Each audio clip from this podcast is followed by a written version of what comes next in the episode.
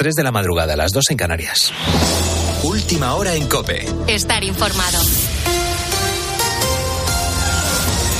Te damos eh, la última hora del suceso ocurrido en Valladolid. Aumenta el número de heridos en Valladolid. Gonzalo Zavalla, buenas noches. Sí, buenas noches, Carlos. Esta noche se ha producido una fuerte explosión de gas en un edificio de viviendas. Vamos a conocer cuál es la última hora, Pablo Fernández. Según las últimas noticias que nos llegan desde Valladolid, al menos 14 heridos hasta ahora, de los que 10 han sido trasladados a dos de los hospitales de la ciudad. También hemos conocido que hay dos heridos graves, un padre y su hijo, que están en la UCI y en la unidad de quemados, respectivamente. Además, se busca una mujer que residía en el primer piso y a la que su familia todavía no ha localizado. Una explosión que ha sido en torno a las 11 de la noche y que ha dejado momentos de mucha tensión entre los vecinos de la zona.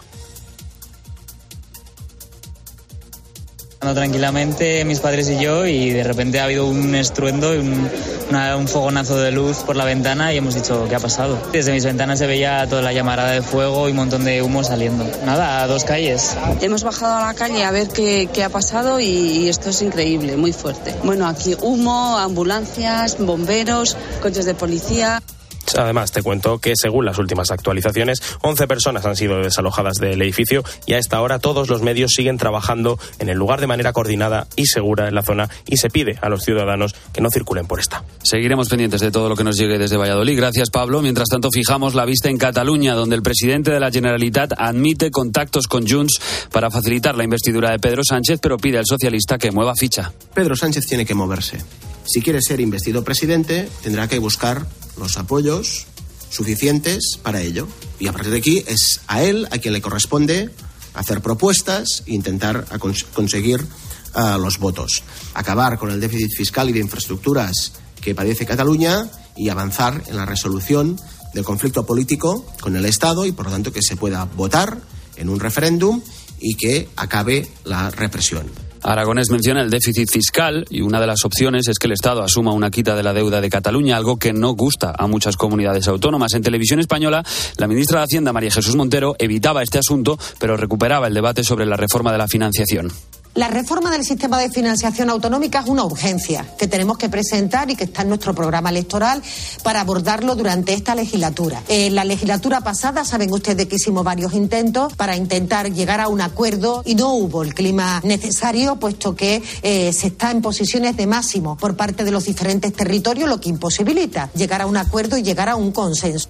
Por otro lado, si la única diputada de coalición canaria votara a favor de Sánchez, al PSOE le, bastaría con la abstención de Junts. Hoy en COPE, Cristina Valido ha confirmado en mediodía que se plantea darle ese apoyo de forma puntual. Eh, nosotros, ah, si somos decisivos en ese punto, estaremos dispuestos a negociar con quien vaya a presentarse a la investidura porque tenga los apoyos necesarios.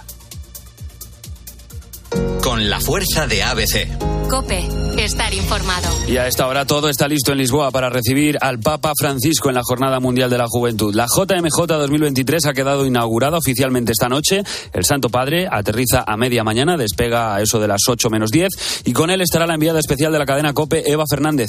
Con una operación reciente y sin apenas haber desconectado en el verano de su agenda habitual, el Papa emprende el viaje número 42 de su pontificado, el tercero de este año y su cuarta jornada de la juventud, una auténtica prueba de fuego para cualquiera, más aún a los 86 años. Pero a juzgar por la agenda prevista, va dispuesto a darlo todo, al igual que los cientos de miles de jóvenes que le esperan ya en Lisboa. Mañana, en el céntrico barrio de Belén, se concentrarán los actos institucionales, incluidos los encuentros con el presidente y primer ministro de la República. El Papa pronunciará su protocolario primer discurso ante las autoridades del país y el cuerpo diplomático. La jornada concluirá en el monasterio de los Jerónimos, donde rezará las vísperas junto a sacerdotes religiosos y seminaristas del país. Tienes más información en cope.es y ahora sigues en la noche de Cope. Cope, estar informado.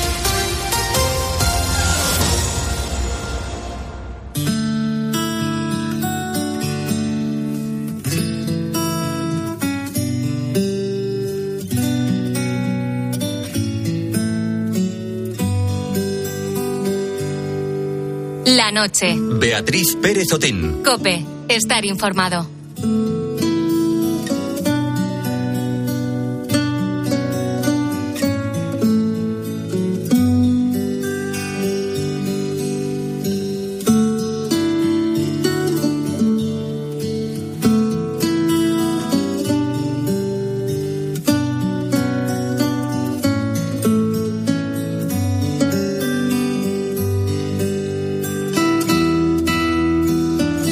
Hurt you in any way? No, no one hurt me. Okay, because uh, you know our goal is we just want to make sure that you're safe. I, I don't, I don't, I don't, um, I understand that. Esto que estamos escuchando es el momento en el que Alicia Navarro, la chica con autismo que desapareció en 2019, hablaba con la policía local de un pueblo de Montana, cerca de la frontera entre Estados Unidos y Canadá. Cuatro años después, Alicia ha aparecido. Ha ido por su propio pie a la policía para pedir que la borrasen de la lista de personas desaparecidas. Dice que se fue de forma voluntaria. Así lo ha anunciado José Miguel Santiago, policía de Glendale. Alicia Navarro has been located. Alicia Navarro ha sido localizada. Ella está completamente segura, está bien de salud y está feliz. Podemos decir que ella vio a un policía de este área, se identificó como Alicia Navarro y en ese punto nuestros agentes se pusieron a investigar. Alicia ahora tiene 18 años y ha aparecido en Montana, a casi 2.000 kilómetros de su casa, en Arizona. Por eso, claro, no son pocas las incógnitas que rodean este caso. La policía y el FBI están investigando las causas de su desaparición. Quieren saber cómo ha llegado hasta ese pueblo y qué ha sido de ella durante todos estos años. Esta pesadilla, que terminó la semana pasada con final feliz, empezó, como ya te he dicho, en el año 2019. Así que quiero que te sitúes justo en ese momento, en Arizona, en Glendale, una ciudad de casi 200.000 habitantes. Era la madrugada del 15 de septiembre y esa noche fue la última vez que Jessica Núñez y su marido vieron a su hija. Su vida se paralizó. Ese día, Alicia, que tenía 14 años y autismo, se fue de casa en mitad de la noche. Cuando Jessica se despertó a la mañana siguiente, vio que la puerta trasera de casa estaba abierta y que había varias sillas apiladas en el patio.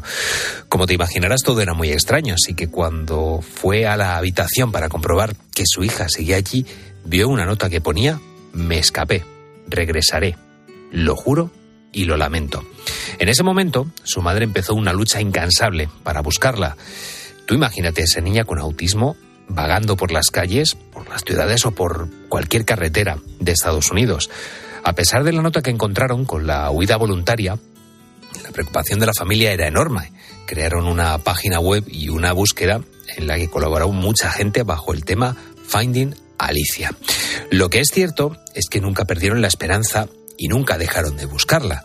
Vamos a escuchar a Jessica, a su madre, hace dos años. Mi hija se fue y nos juró que iba a volver. Su intención era volver en dos o tres años, pero no sé dónde está. En ese momento Jessica no sabía dónde estaba su hija. Tú imagínate todo lo que ha tenido que sufrir esa mujer.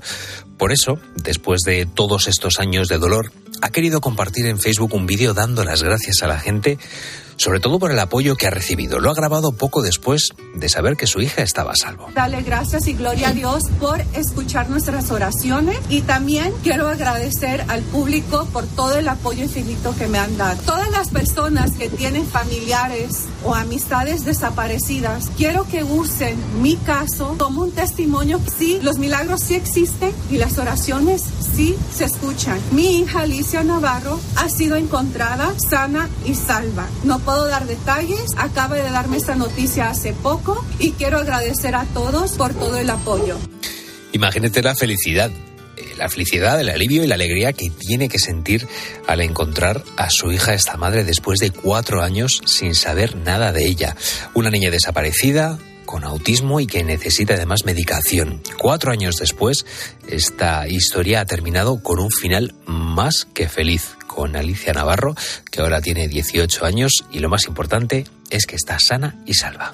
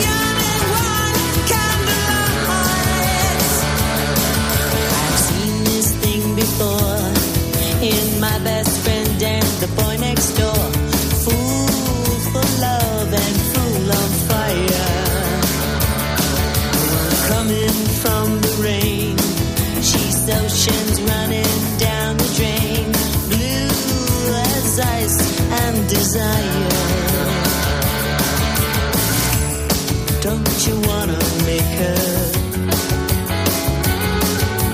Ooh, don't you wanna take her home?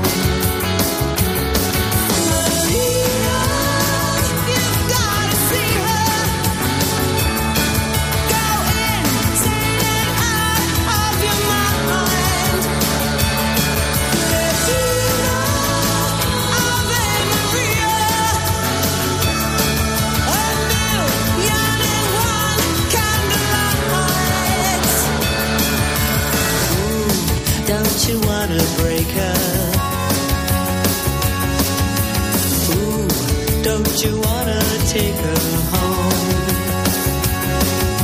She walks like she don't care, walking on imported air. Ooh, it makes you wanna die.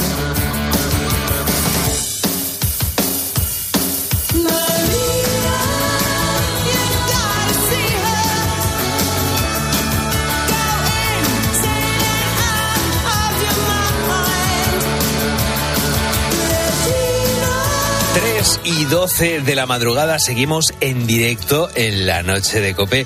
Y antes de que termine el programa se va a pasar por la noche de Cope nuestro historiador José Luis Corral. Con él vamos a repasar esta madrugada uno de los episodios más importantes de finales del siglo XX, justo hace, eh, pues espera, espera, voy a calcular porque claro, es que yo soy de, yo soy totalmente de, eh, de letras, estoy De letras. eh, en directo, claro, 33 años, el 2 de agosto de 1990, claro, es que Raúl Liñares, hay algunos que tienen las letras y otros las cifras, pues mira, justo hace 33 años, el 2 de agosto de 1990, Irak invadió Kuwait. Y bueno, este acto fue el que el inicio de la Segunda Guerra del Golfo Pérsico.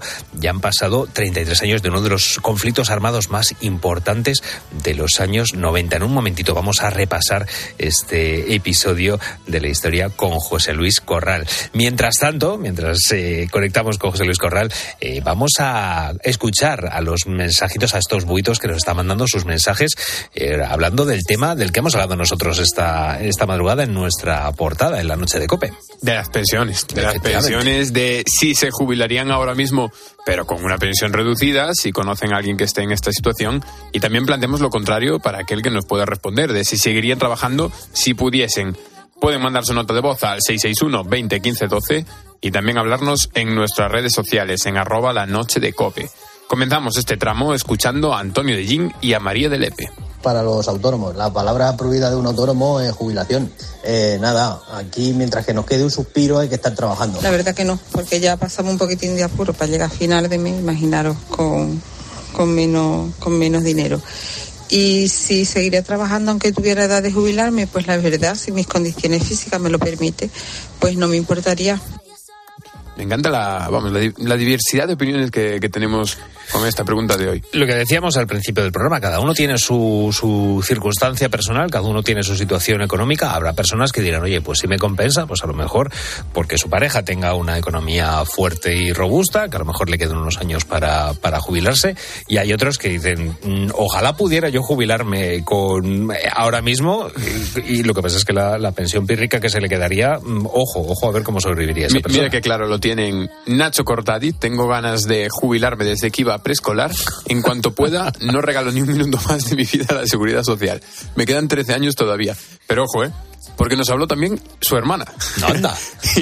y, y ella nos dice que, que, vamos, que debe de venir de familia porque ella ya pensaba en jubilarse también desde que era un cigoto. Vaya, Así que, jolines, que vaya dos. Sí, sí, empezaron pronto. Deseando jubilarse. Bueno, pues a ver si, si os llega prontito y, así disfrutáis de, de, esa jubilación. Eso. También nos han mandado su nota de voz Raúl de Argentina y Carlos de Toledo. Yo pienso seguir trabajando porque me siento bien. La jubilación de la salud en Argentina no es de las mejores. Así que en tanto y en cuanto me sienta bien y tenga salud, voy a seguir trabajando. Yo no me jubilaría antes de tiempo con una pensión reducida, conozco gente que lo ha hecho, pero yo particularmente no, no lo haría. Yo seguir, seguiría trabajando porque, vamos, entre otras cosas me gusta mi trabajo, me gusta la noche y...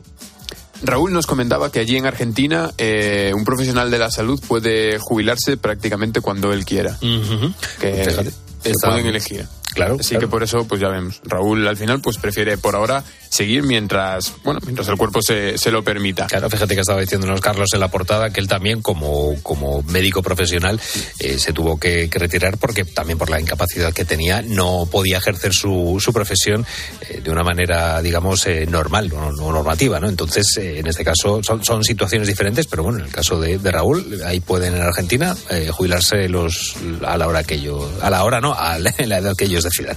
Pues mira, ahora justo hace un momento estaba sacando la, la calculadora. Y, y Peli también la, la ha sacado en, en su audio. Me estaba viendo, me estaba viendo por el agujerito. Y, y fíjate porque él lo tiene muy claro. ¿eh?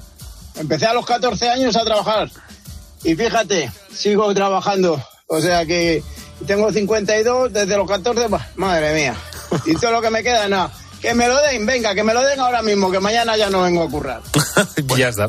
Pues no, no le dio tiempo a calcularlo en la calculadora, pero vamos, que aún así la respuesta le ha salido con letras y es que sí, Sí. que lo tiene muy claro Pero vamos, y, y que lo coge pero rapidosamente. y vamos por otro lado a escuchar a nuestro búho Ángel, que era profesor, le encantaba su profesión, pero bueno, una serie de problemas que tuvo en su instituto hicieron que se jubilara antes de tiempo. Y entonces yo me planteé que llegado a los 60, pues tenía la posibilidad de jubilarme y así lo hice. Me jubilé. Si me llegan a preguntar cuatro o cinco años antes, pues no, no, no lo hubiera hecho. Y yo creo incluso eh, me hubiera jubilado cobrando o cobrando menos. En ese momento no me importaba el dinero. Solamente quería llegar a jubilarme, pero es una situación especial. Pues ahí está la situación de Ángel. Claro, es que es lo que decimos, que cada uno tiene su situación y su, bueno, su, su modus vivendi, en este caso. Se puede decir así, ¿no? Pues perfecto. Se puede. Y si no, da igual, aquí nos lo inventamos y no, No, hombre, pasa no, no, hombre, no, sí pasa, sí pasa, hay que ser rigurosos, hay que ser rigurosos. Pues nada, los eh, oyentes pueden seguir mandando su nota de voz al 661 20 15 12 y también nos pueden dejar sus comentarios y mensajes en nuestras redes sociales. Estamos en Facebook y Twitter y somos arroba la noche de cope. Yo, bring it on down.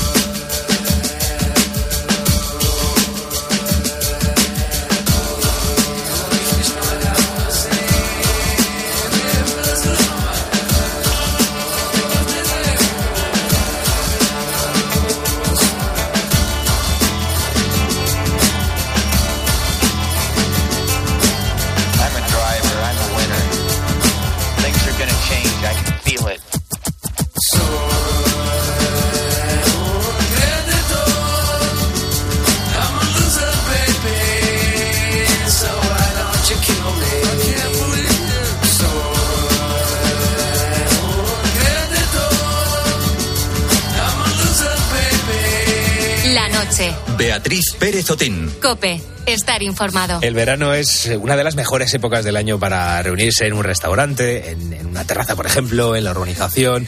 Eh, aprovechando que hace buen tiempo, pues bueno, pues hacemos barbacoas, paellas, tomamos pescados en zonas costeras. Pero hoy vamos a hablar de un ingrediente que aparecen en todas estas situaciones, eh, que bueno, que es un ingrediente que no debemos pasar por alto, que son las salsas. Durante todo el año, pues podemos apostar por salsas calientes para acompañar pues todo tipo de platos, pero anda que no hay salsas fresquitas que combinan con casi todo y además pues nos ayudan a combatir el calor. De eso precisamente vamos a hablar ahora.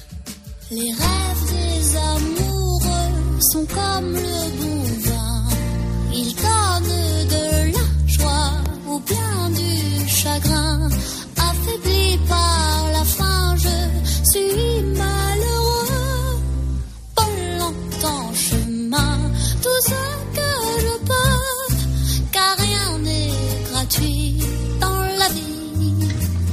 María Marín nos va a dar una buena ración de salsas que son aptas para cualquier época del año, pero que, bueno, sobre todo nos van a venir genial ahora en el verano. Aquí se nos abre un abanico de posibilidades, desde la mayonesa, con todos los derivados, hasta vinagretas, salsas con yogur, hay muchísimas, muchísimas y todas nos las va a dar como siempre nuestra querida María Marín, responsable del perfil y de bueno y responsable de nuestros estómagos desde el perfil Cena para Peques. María querida, una semana más, muchísimas gracias por estar con nosotros en la noche de Cope. ¿Qué tal estás?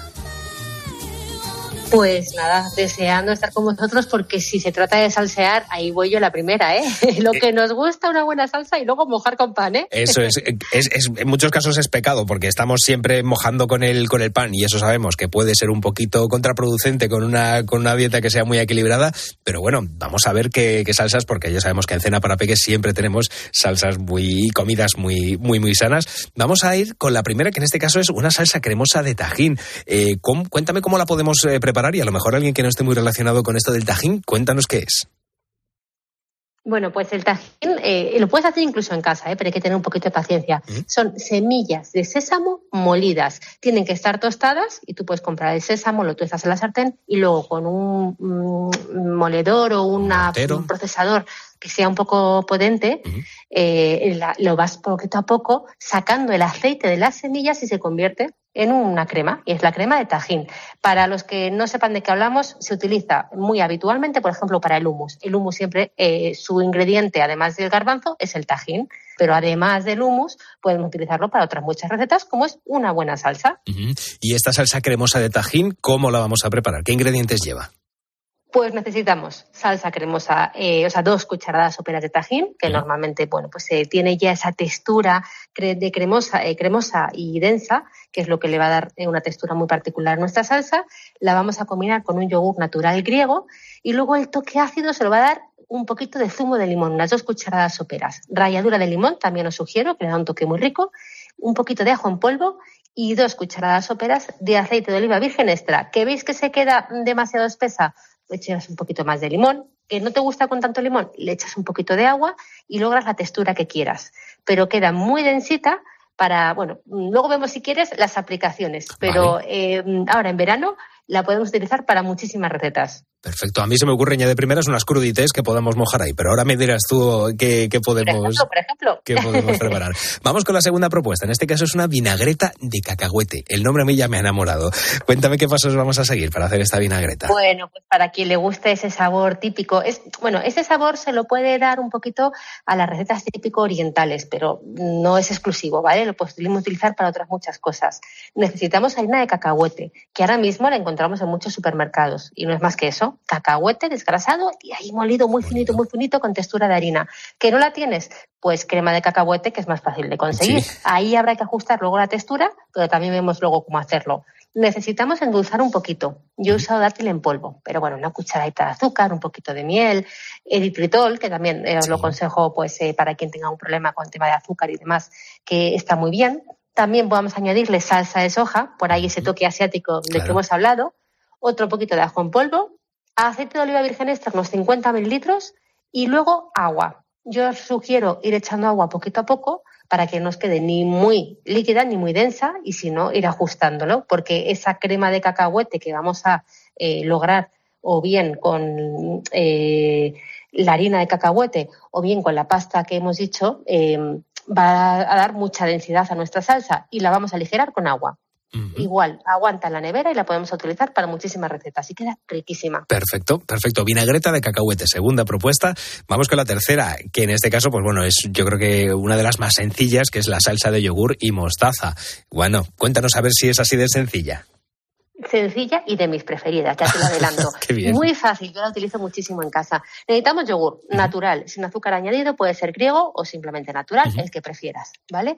Vamos a utilizar mostaza antigua, que no tiene, utiliza de la normal, pero a veces llevamos azúcar. A mí el, el toque de o bien Dijon o mostaza antigua le da un toque muy rico. Luego una cucharada sopera de aceite de oliva virgen extra, también vas a utilizar un poquito de zumo de limón y sin abusar, un poquitín de miel, que le va a dar un toquitín ah. dulce y va a contrarrestar pues, con la mostaza y demás y queda muy rica.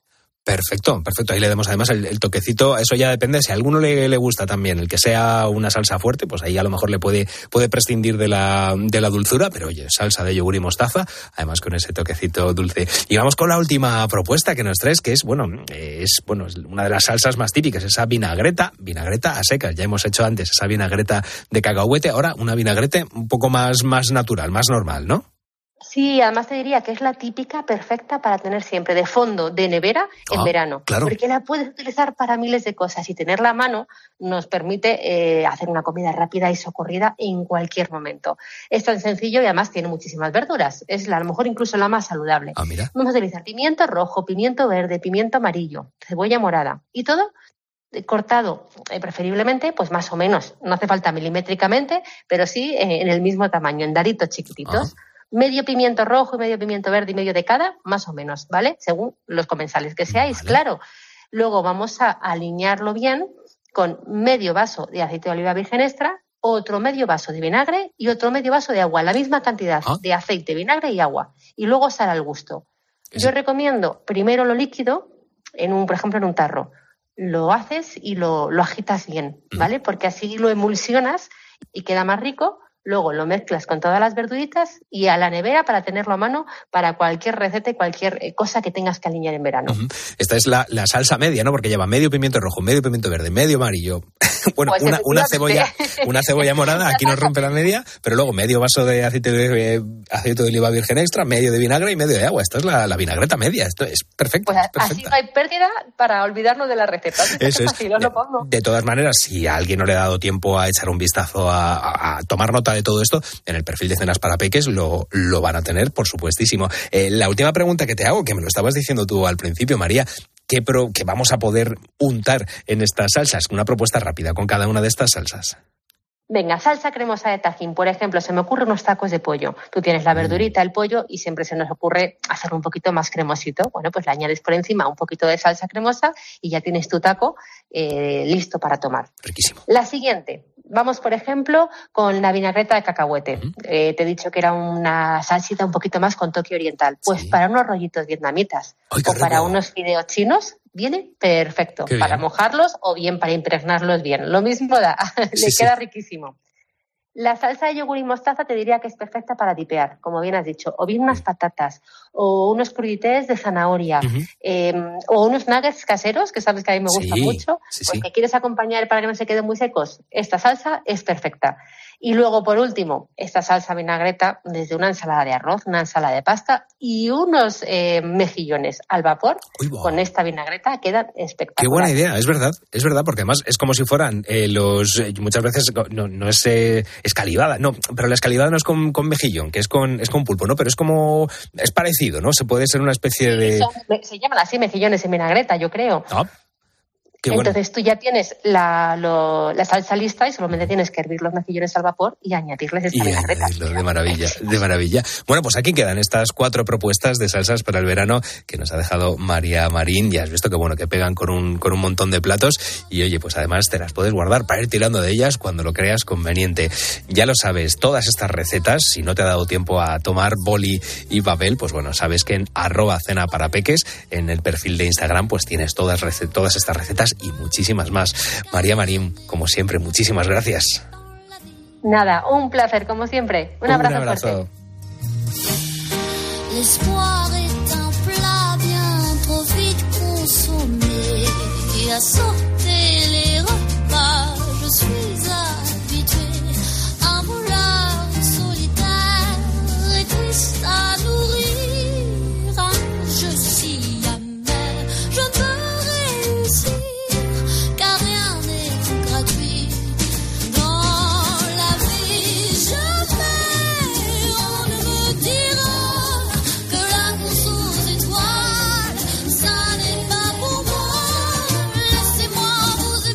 noche. Beatriz Pérez Otín. Cope. Estar informado. ¿Buscas diversión? Otro Por favor.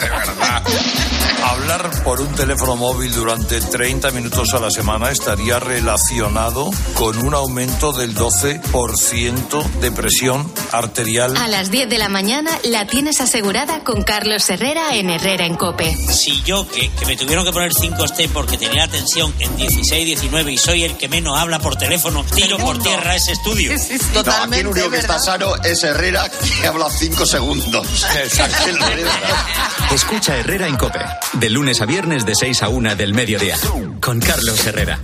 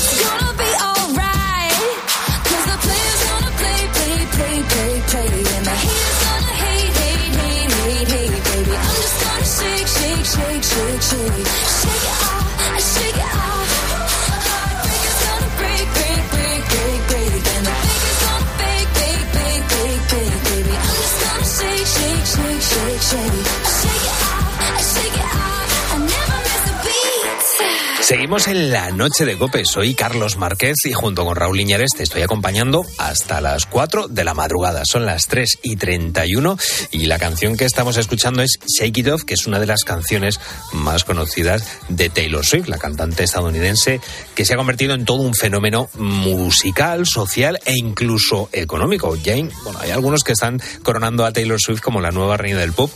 Y bueno, hay muchas razones para pensar eso. Raúl Liñares, cuéntame. Pues sí, mira, te voy a dar algunos datos. Taylor Swift es la cantante femenina con más álbumes número uno de la historia. Suma ya 13 premios Grammy y en las plataformas digitales, tanto de música como de vídeo, sus temas suman más de 35 millones de reproducciones.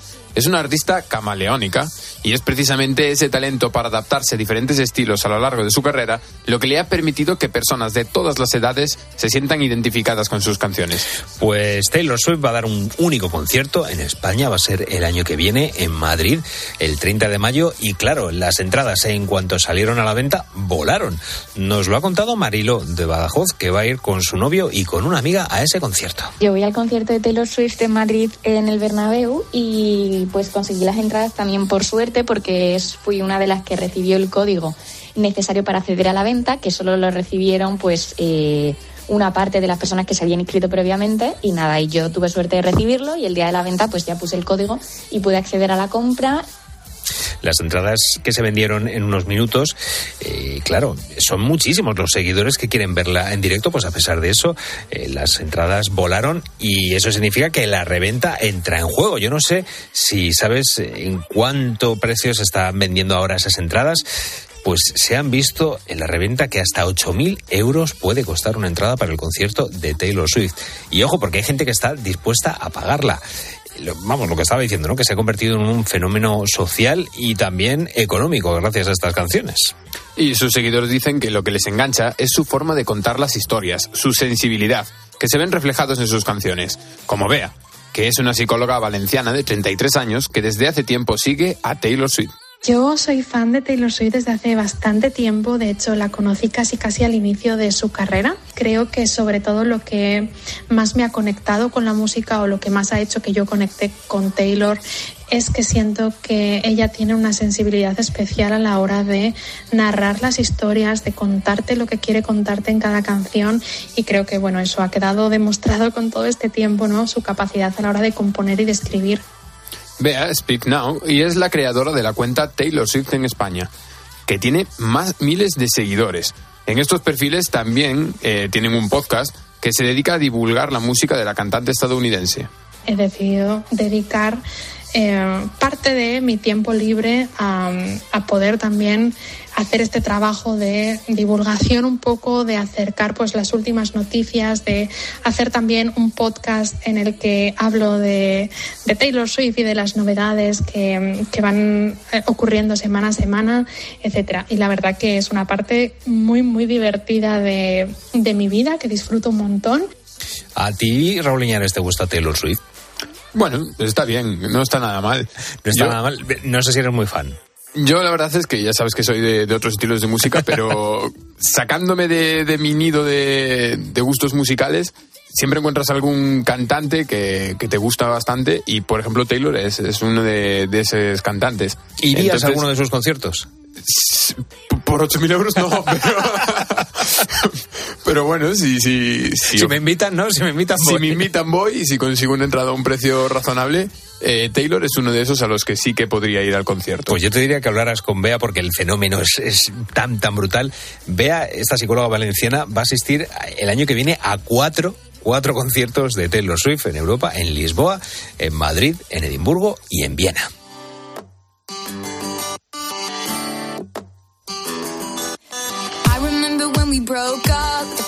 First time, saying this is it, I've had enough. Cause like we hadn't seen each other in a month. When you said you needed space. What? Then you come around again. Ya lo estamos diciendo, también influye esto en la cuestión económica, porque este tipo de conciertos con mucha demanda son caldo de cultivo perfecto para timadores. Escucha lo que le pasó a Pedro, un joven de 16 años que hace solo tres semanas quiso ir en Madrid a un concierto del cantante colombiano Faith. Quería ir al concierto de un, de un cantante que me gustaba mucho y busqué en Twitter a ver si encontraba alguna entrada y me puse en contacto con una persona eh, la cual me dio su DNI que al parecer pues no era suyo y eh, tras haberle hecho el bizum y dos horas y media de espera en el waiting en las puertas eh, nada me dicen que, que la entrada es falsa y que el QR pues también y eso nos pasó a mí a más de 400 personas en, es- en ese mismo concierto. Pues para evitar que esto ocurra, mucha precaución con los llamados canales secundarios. Nos lo explica Ruth García Cruz, portavoz del INCIBE, el Instituto Nacional de Ciberseguridad. Una de las evidencias claras que nos pueden hacer sospechar es que nos redirigen a continuar la conversación, por ejemplo, aplicaciones de mensajería como puede ser WhatsApp. Es decir, quieren que nos salgamos del canal oficial, ¿no? de la aplicación oficial para no dejar ningún rastro ahí y continuar por otra vía donde la trazabilidad de la información pues es mucho más compleja. Por tanto, esta sería una evidencia clara de que podríamos acabar en algún problema Y pasa lo mismo en el caso de las web.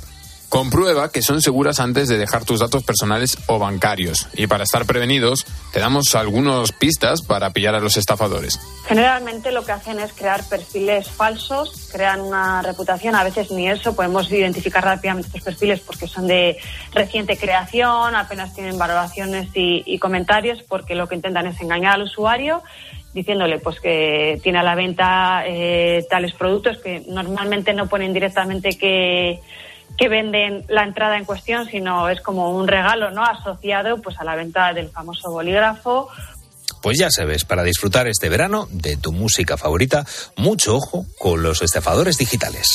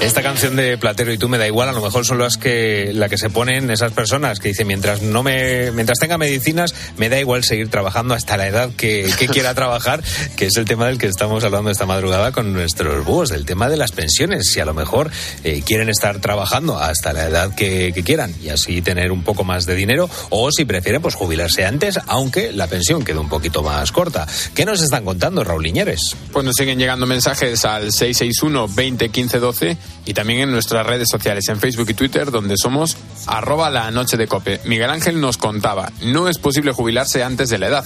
Pues quedaría una miseria. Se trata de disfrutar la jubilación, no de morirse de aburrimiento en el piso.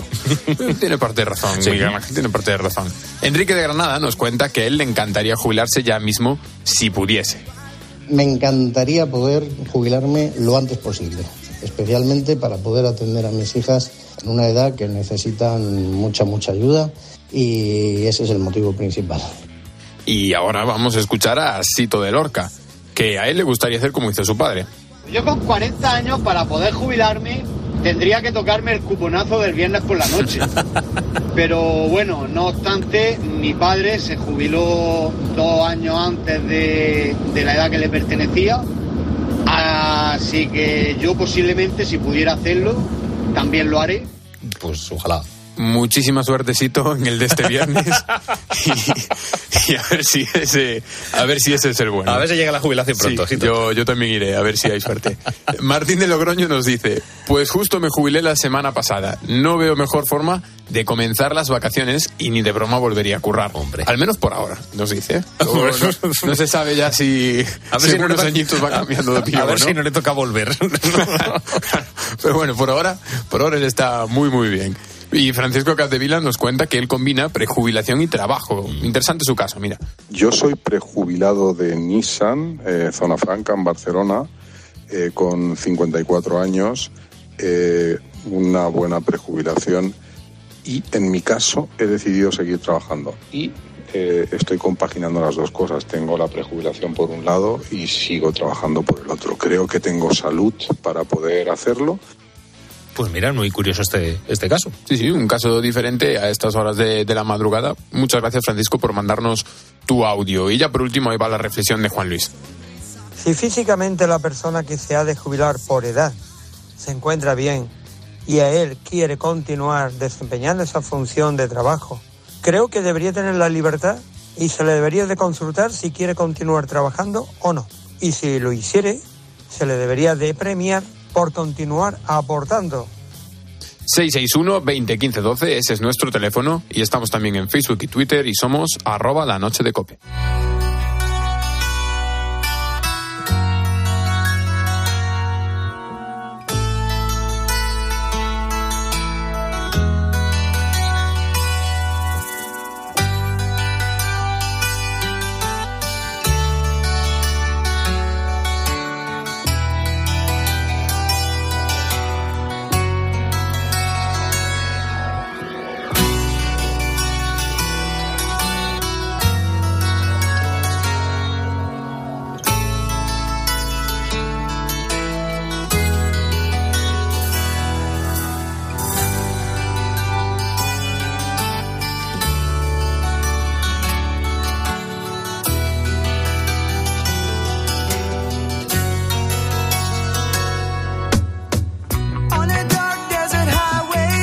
Noche. Beatriz Pérez Otín. Cope. Estar informado. El 2 de agosto de 1990, Irak invadió Kuwait. Eh, Este acto fue sancionado por todos los organismos internacionales, incluida la Liga Árabe, y con este conflicto dio lugar la que sería una de las guerras más importantes del final del siglo XX.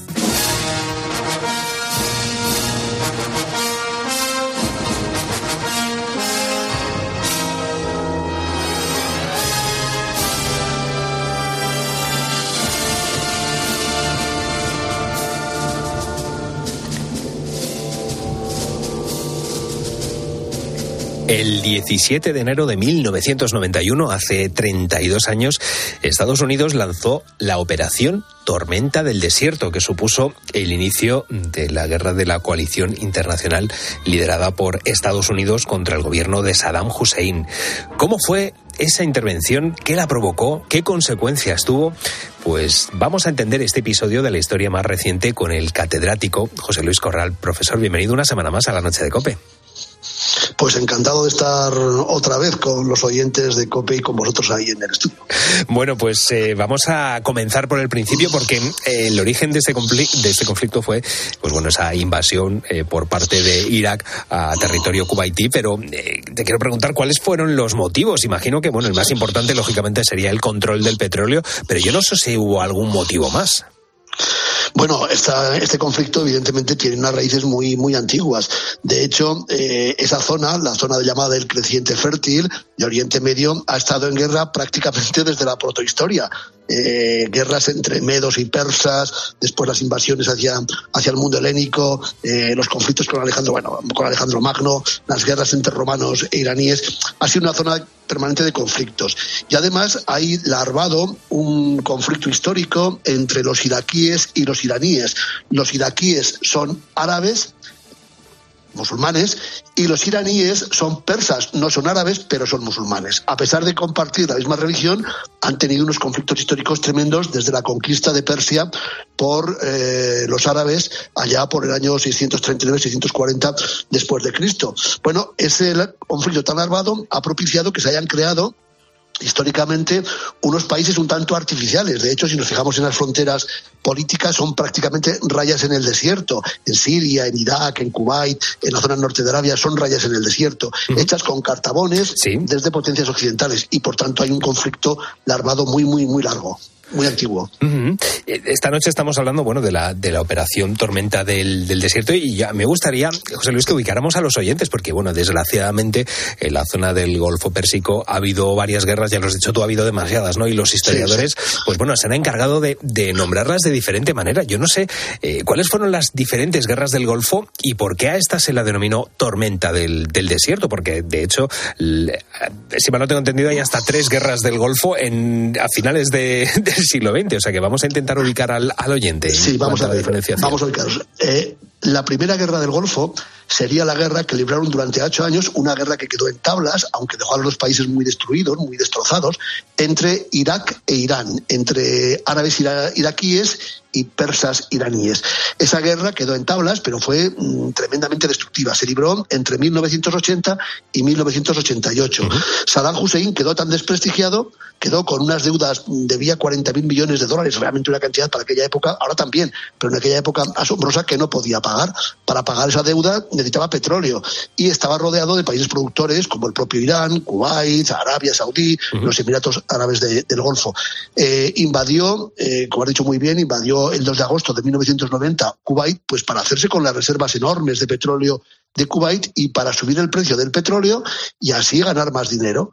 Esa es la segunda guerra del Golfo, la guerra entre eh, de que, provo- que provocó la invasión de Kuwait por parte de los iraníes entre agosto de 1990 y mediados de enero de 1991, aunque duró realmente con operaciones secundarias hasta 1995.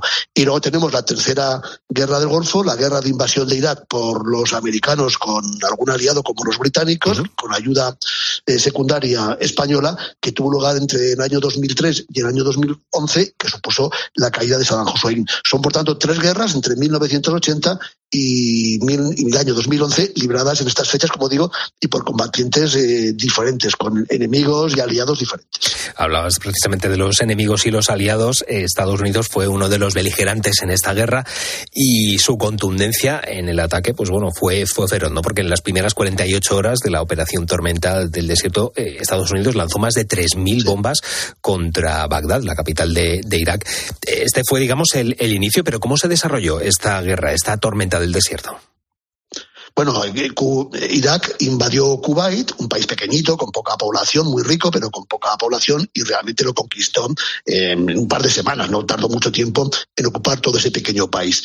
Eh, la respuesta de la, la coalición internacional, formada por 34 países, liderada por Estados Unidos, fue contundente. Consistió en destruir mediante bombardeos instalaciones estratégicas de los, de los iraquíes, sobre todo eh, lugares estratégicos y no estratégicos también, esto hay que decirlo, en la ciudad de Bagdad y en las fuerzas que habían desplazado a la frontera con Kuwait y después invadir mediante tropas de tierra, mediante infantería, carros de combate, etcétera, el país de Kuwait que había sido invadido por los iraquíes para recuperarlo. Pero no pasaron la frontera.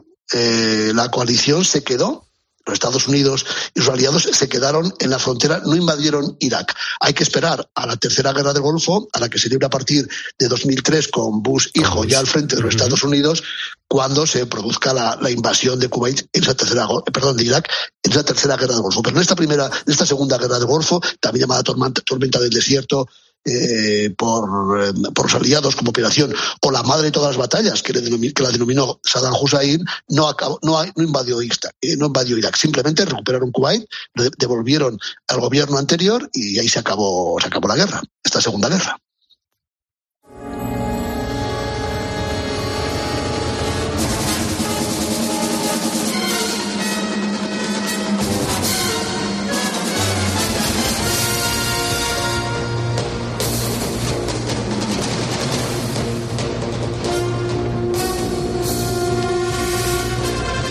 Estamos hablando de esta madrugada precisamente de la operación eh, Tormenta del Desierto.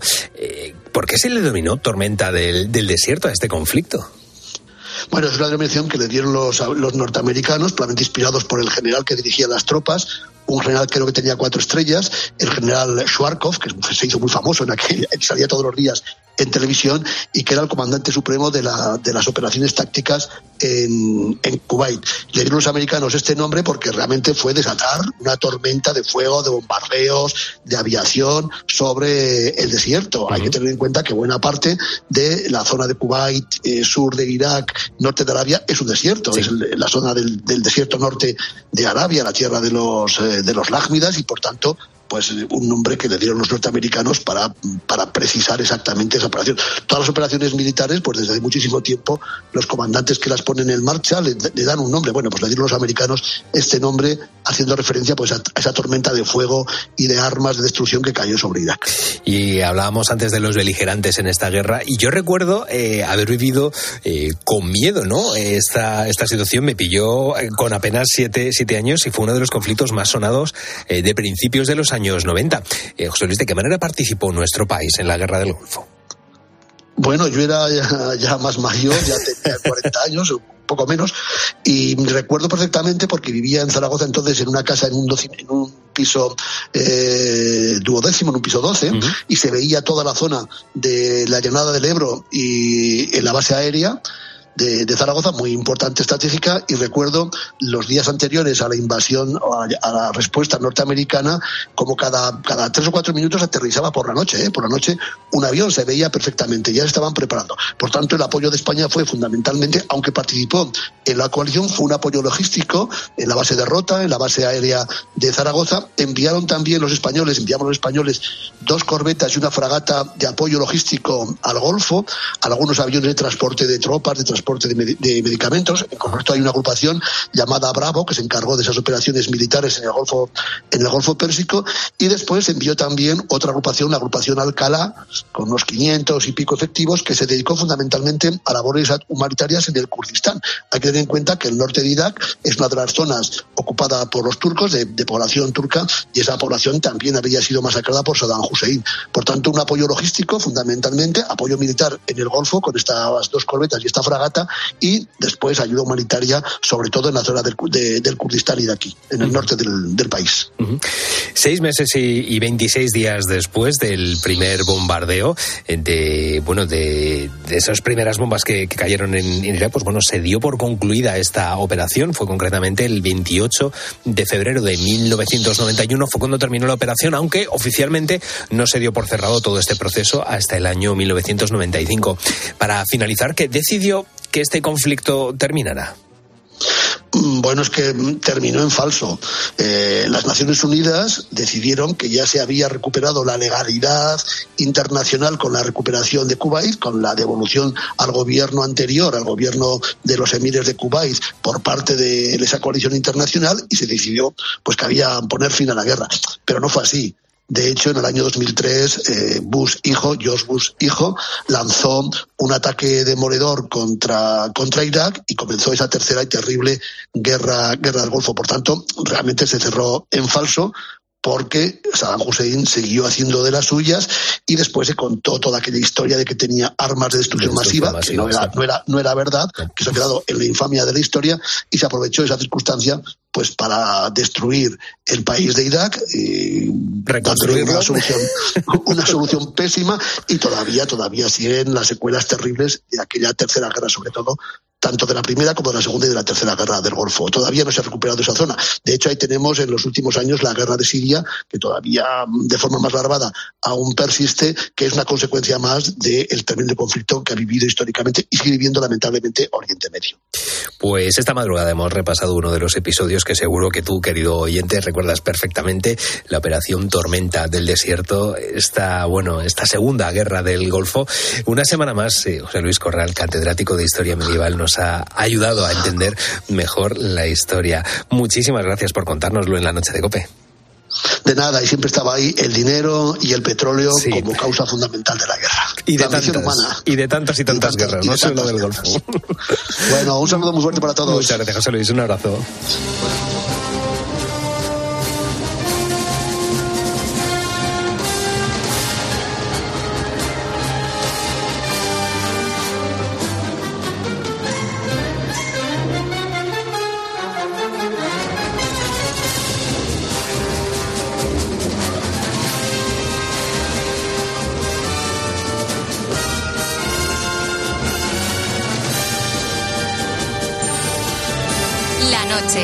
Beatriz Pérez Otín. Cope. Estar informado.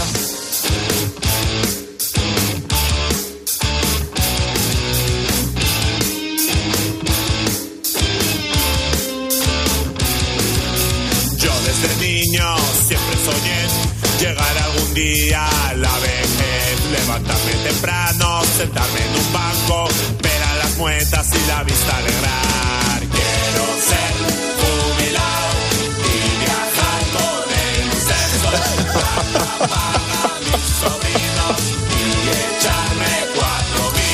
contesta la pregunta de la canción. Raúl Liñares. No dejas de sorprenderme, hijo mío, en cada, en cada programa. Eso intentamos. Eh, pues sí, sí. eh, pues nada, ¿de, qué- de quién es esta, esta canción? Petaceta. De Petaceta, vale. eh, quiero ser un jubilado, ¿no? Quiero ser un jubilado. Vale, bueno, pues esta canción viene que ni pintada precisamente para hablar del tema eh, con el que, eh, bueno, que te hemos estado preguntando esta... sí, porque ya me has descolocado por completo, hijo.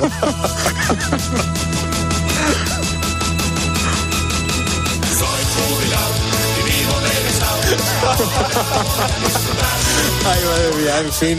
Raúl Liñares, cuéntame, vamos a escuchar los últimos mensajes. Pues vamos a ello, vamos al a ello. WhatsApp de la noche de Copa y a nuestras redes sociales, a ver si nos recomponemos. Nos seguían contestando nuestros oyentes y José Antonio de Huelva nos decía sí y no. El estar en casa hace que tengas más gastos, así que toca currar uno 27 años más como mínimo. Espera, que nos hemos descentrado. ¿Qué preguntábamos a los oyentes? que nos hemos saltado un paso. Lo que le preguntábamos a nuestros oyentes es si se jubilarían ahora mismo, pero con una pensión reducida. Si conocen a alguien que esté en esa situación y, vamos, si se habían planteado lo contrario, a lo mejor pues estaban jubilados ya y a lo mejor querían seguir trabajando aunque tuvieran ya la, la edad. Pues eso es lo que estábamos preguntando y como te decía, José Antonio de Huelva, por un lado sí, por el otro no, ya que el estar en casa considera que el estar en casa considera que da más gastos y nos dice que bueno que le va a tocar currar un poquito más. Bueno, pues, que le va a pues, tocar un ánimo, ánimo, ánimo para, para quienes le quede todavía, para, la, para, para quien nos queda todavía tiempo para la jubilación. A mí es el que más me queda, así que no, Ya, ya, ya. no hay problema. Escuchamos ahora a José Antonio de Barcelona y a Cristina que nos cuentan sus casos. Buenas noches, Hugo. Pues a mí me quedan tres años para jubilarme y no voy a cambiar de más año ni menos ni nada. Cuando me lleguen los 65 me jubilo y ya está. Pues yo tuve que dejar de trabajar muy joven por enfermedad, pero seguiría trabajando muchos años más porque me encantaba mi trabajo de azafata de vuelo. ¿Ves? Pues ahí está el caso de que hay gente que seguiría trabajando toda la Ahí vida. está, si te gusta mucho tu trabajo, Y si el cuerpo aguanta, pues oye, es la decisión que, que toman estas personas. Hasta aquí la noche de Cope Raúl Liñares. Muchísimas gracias. Muchísimas gracias a ti, Carlos. Nosotros desde este momento nos ponemos a trabajar para traerte mañana nuevos temas y acompañarte en tu jornada o en tu camino a la cama y lo hacemos como siempre desde este lado de la radio. Ana Pastor, Fernando Carretero y Carlos Martínez en el guion y la producción, Alejandro Cobo y Luis Pinar han estado en la técnica y ahora pues te quedas poniendo las calles, el primer despertador de la radio española. Yo soy Carlos Márquez, espero que lo que te quede de noche sea maravilloso y mañana nos volvemos a encontrar. Un abrazo enorme.